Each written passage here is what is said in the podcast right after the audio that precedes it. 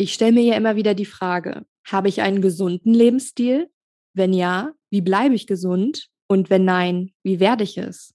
Ich würde aber behaupten, wenn ich aus den sporadischen Sportsessions einfach mal wieder eine Routine aufleben lassen würde, passt es mit dem gesunden Lebensstil eigentlich. Aber nur weil ich das subjektiv so empfinde, heißt es nicht, dass das objektiv betrachtet auch Zustimmung treffen würde.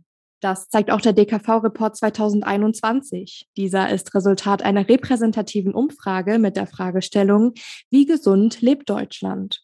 21 Prozent der befragten BundesbürgerInnen gaben an, dass sie ihren Gesundheitszustand sehr gut und 39 Prozent gut einschätzen. Doch nur etwa 11 Prozent erfüllen die Kriterien für einen gesunden Lebensstil. Welche Kriterien das sind, welchen Negativrekord wir Deutschen aufgestellt haben und wie sich unser Bewegungsverhalten in Zeiten der Corona-Pandemie verändert hat, das erfahrt ihr von mir und niemandem Geringeren als dem wissenschaftlichen Leiter der Studie. Professor Dr. Ingo Frohböse, der jetzt bei mir zu Gast ist. Ich bin Juliane Dressler und ihr hört Neutron, den Wissenspodcast von M945. Seit der Veröffentlichung einer Studie Digitales Modell der Lunge. Dadurch kann der Auskühlungsprozess der Leiche Milliliter pro Kilogramm idealisiertes Körpergewicht. Auf Fantastika. Ziel der Wissenschaftlerinnen und Wissenschaftler ist es, Neutron. Neues aus der Forschung.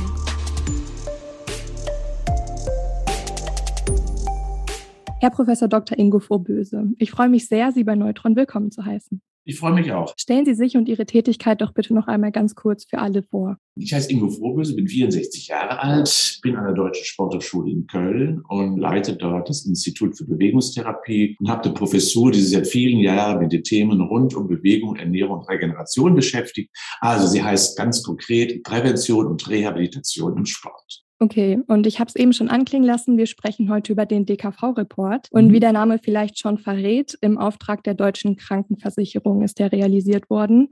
Was genau haben Sie da untersucht und wie? Da haben wir immer zwei grundsätzliche Differenzierungen. Das erste ist, wir haben so einen Standardbogen, der beschäftigt sich, wie Sie einleiten ja vorhin auch beschrieben haben, mit dem Lebensstil.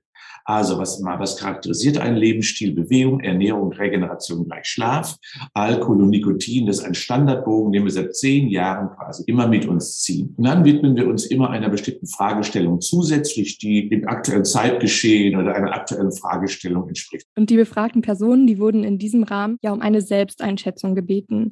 Wie stichhaltig und repräsentativ schätzen Sie die Ergebnisse da ein? Also wir haben jedes Jahr ungefähr 30.000 Menschen versucht zu erreichen. So, das ist immer so der Schnitt. Dann gibt es eine Quote von etwa 10 Prozent, die dann mitmachen. Der Bogen dauert etwa 20 bis 25 Minuten. Und in der Tat, wie Sie richtigerweise sagen, ist es immer eine subjektive Einschätzung. Wir haben immer ein großes Meinungsforschungsinstitut an der Seite und die liefern uns also quasi dann die Datensätze. Die haben natürlich eine große Erfahrung, erstens in der Auswahl der jeweiligen Gruppierungen, um es repräsentativ zu gestalten. Und wir haben auch in diesem Jahr 2900, fast 2900 Menschen in den Befragungskontext mit einbezogen. Das bedeutet, dass wir dort auch eine repräsentative Gruppe hatten. Trotz allem ist natürlich eine subjektive Bewertung immer eine subjektive Bewertung und dementsprechend kein objektives Kriterium. Und bei Ihrer Untersuchung haben Sie auf fünf Benchmarks zurückgegriffen. Das sind quasi Vergleichsmaßstäbe, die einen gesunden Lebensstil aufzeichnen bzw. definieren. Würden Sie diese fünf Benchmarks bitte kurz erläutern? Der erste Benchmark ist natürlich die körperliche Aktivität und da orientieren wir uns an den Vorgaben der Weltgesundheitsorganisation. Wir haben diese beim letzten Mal etwas modifizieren müssen, weil die Weltgesundheitsorganisation neue Rahmenrichtlinien vorgegeben hat.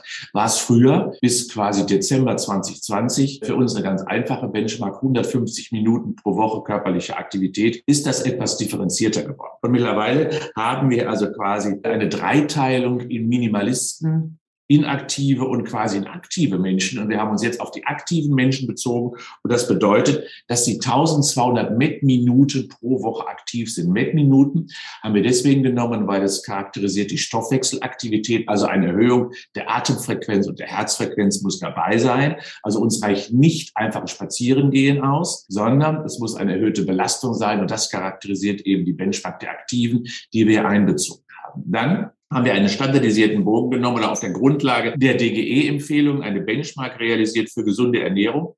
Wir haben ähm, dort eine Punkteskala gemacht und wenn man nicht mindestens, man konnte 30 Punkte erreichen, 20 Punkte dort realisiert hat, wie viel Gemüse, wie viel Obst, wie viel trinkst du und so weiter und so fort, 20 von 30 Punkten realisiert hat, dann war eine Benchmark erfüllt. Beim Rauchen ist es relativ einfach. Nichtrauchen oder Rauchen. Das ist die Differenzierung, also Nichtraucher erfüllt, Raucher nicht erfüllt. Beim Alkohol haben wir insbesondere natürlich ein bisschen die Quantität erfasst äh, und dann Trinkhäufigkeit und der Quantität der konsumierten alkoholischen Getränke. Hier wurden Getränke wie Bier, Wein, Sekt äh, sowie auch Spirituose getrennt erfasst und so haben wir ISO Alkoholgenuss definiert. Da gibt es auch eine Benchmark, über die man drüber springen muss oder ähm, die man am besten nicht erreicht. Und das letzte war das Stressempfinden und da haben wir einen klaren persönlichen Stresslevel erfragt. Das ist, Stress ist ja immer etwas Subjektives und äh, dort haben wir gefragt, wie würden Sie Ihre aktuelle Stressbelastung einschätzen und ergänzen noch durch einige Stresskompensationstekniken haben wir eben das Stressverhalten dann beschrieben.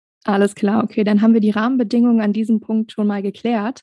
Dann würde ich direkt zu den Ergebnissen übergehen. Ja. Wie gesund lebt Deutschland denn nun anhand dieser Benchmarks? Ja, Sie haben das ja schon beschrieben, vorhin so einleitend, dass wir nur noch 11 Prozent der Deutschen insgesamt haben. Also jeder Neunte erfüllt es nur noch. Und das ist schon ziemlich dramatisch. Das heißt, wir haben äh, uns die Benchmarks alle angeschaut und da muss man sagen, dass also 11 Prozent es erfüllen und das ist schon eine dramatische Gruppe. Ich habe so ein paar konkrete Zahlen mal mitgebracht. Also alle Benchmarks nur 11 Prozent beim Alkohol sind es 70 Prozent, die es erfüllen, also 30 Prozent trinken immer noch zu viel.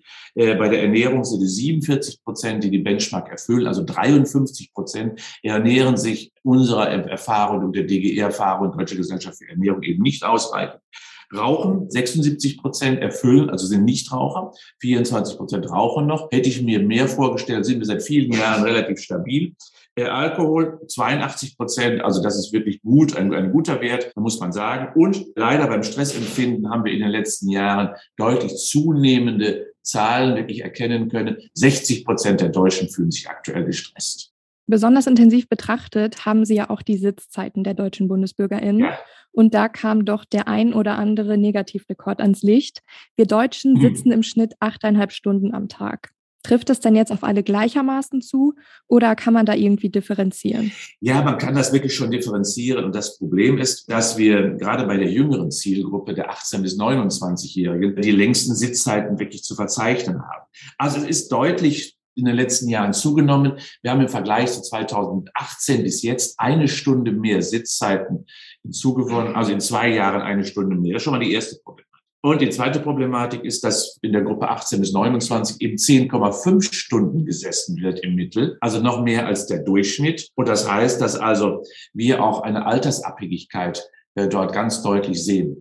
Und vor allen Dingen auch eine Bezugsgröße, wo sitzen die Menschen? Und natürlich hat das ganze Ausbildungswesen ist ja Schule, Universitäten und auch die Lehre alles in Sitzen, in das Homeoffice übertragen worden, Homeschooling, Home University und so weiter und so fort. Und insofern haben wir hier deutliche Zuwächse. Und die ältere Zielgruppe sitzt auch mehr, aber die sitzt vorm Fernseher. Ähm, und so kann man ein bisschen differenzieren. Und dort, wo noch körperliche Arbeit betrieben wird, das ist so die Gruppe der 30- bis 60-Jährigen häufig. Da sind auch noch ein paar Wege unterwegs, Transportwege zur Arbeit, von der Arbeit weg. Die sitzen ein wenig weniger. Ja, ich finde es sehr erschreckend, dass gerade wir jungen Menschen zehneinhalb Stunden sitzen und mehr als der Durchschnitt. Ich hätte uns dann ein bisschen agiler eingeschätzt, aber gut.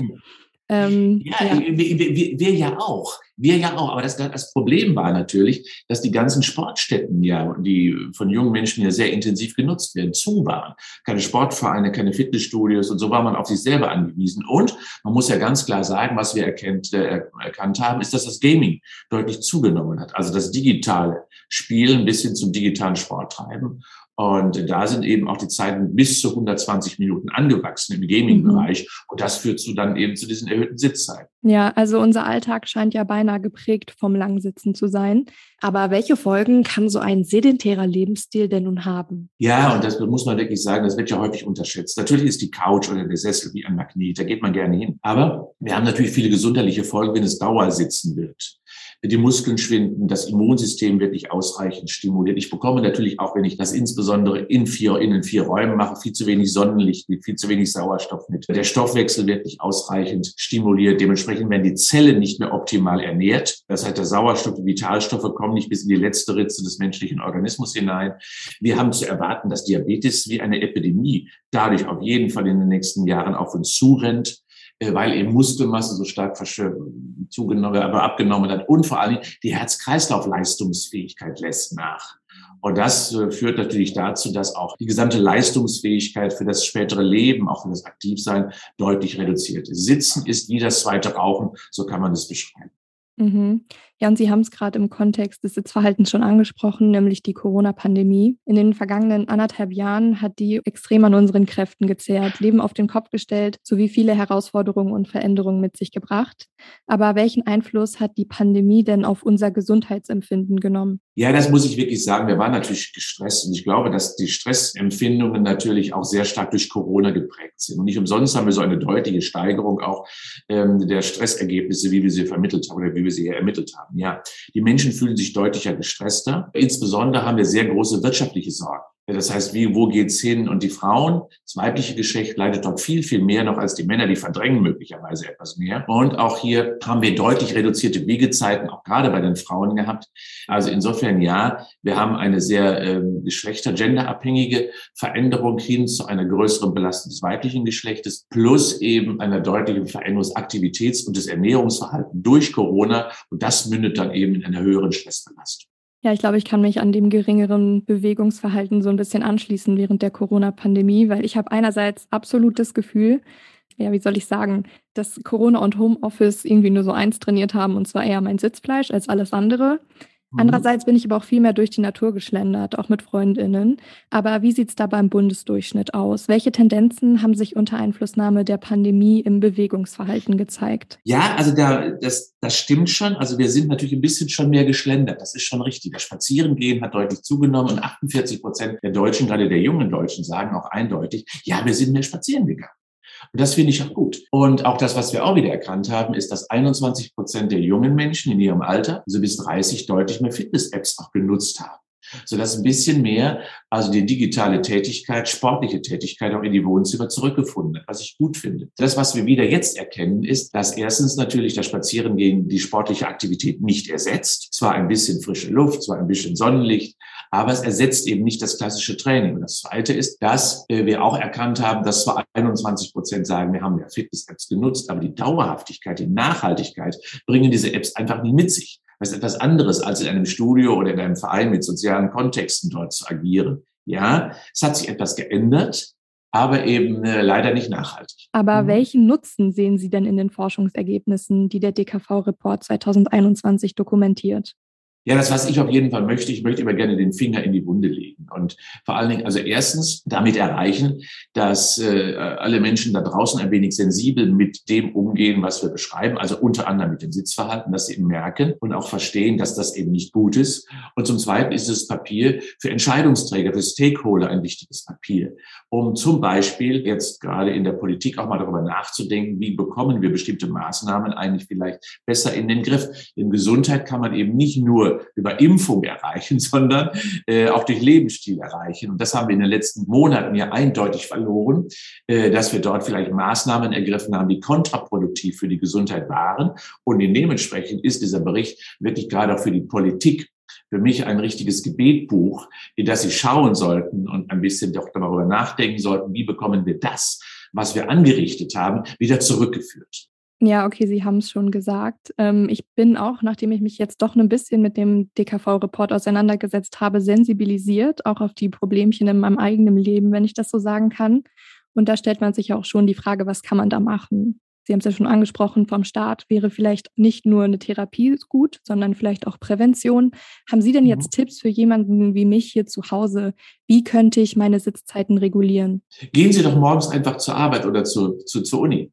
Also das heißt, verlassen Sie das Haus, äh, gehen eine Viertelstunde oder 20 Minuten stramm oder nehmen das Fahrrad und kommen dann wieder nach Hause und beginnen dann die Arbeit. Also ganz normal, wie es bisher auch immer nutzen Sie die Mittagspause, um wirklich mal klar und deutlich auch zu sagen, ich verlasse das, meinen Arbeitsplatz, ich verlasse also quasi meine Uni, gehe raus und sammle dort Bewegungspunkte. Und äh, wenn der Feierabend kommt, der ja auch ein klarer Punkt sein sollte. Wir haben ja so ein bisschen auch äh, dadurch, dass alles so ein bisschen diffundiert, das Arbeitsleben, das Privatleben äh, und, die Uni so im weitesten Sinne, dass das alles ein bisschen ineinander wabbert, auch den Feierabend, den Zeitpunkt klar verloren. Und den sollten wir uns nehmen, einen klaren Bäcker stellen, so jetzt ist echt Feierabend.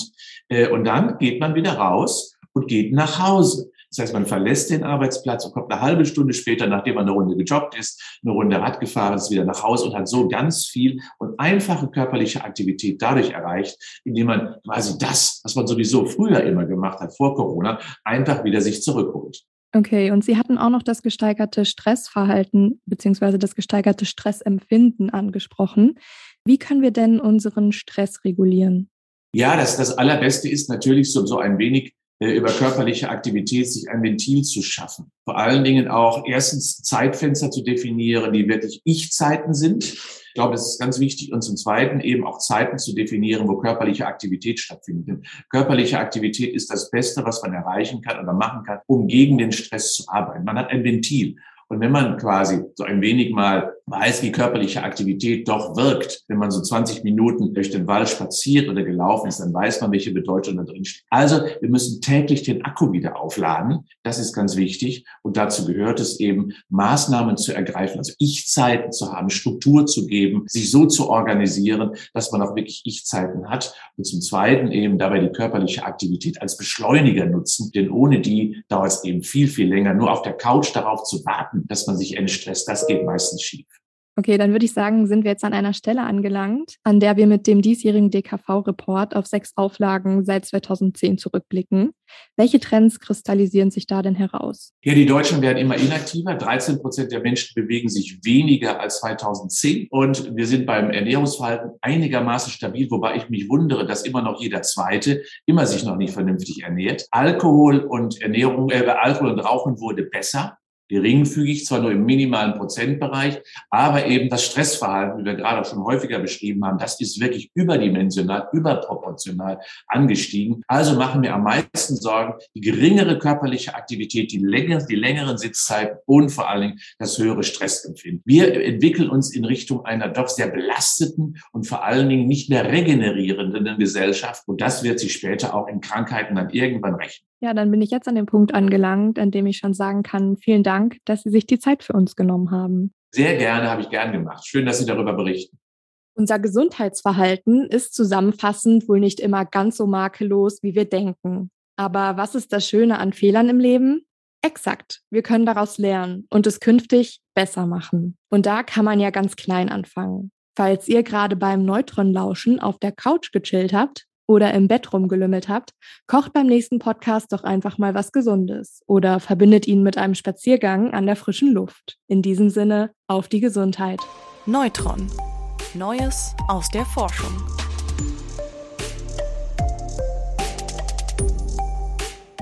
Neutron ist eine M945 Produktion, ein Angebot der Media School Bayern.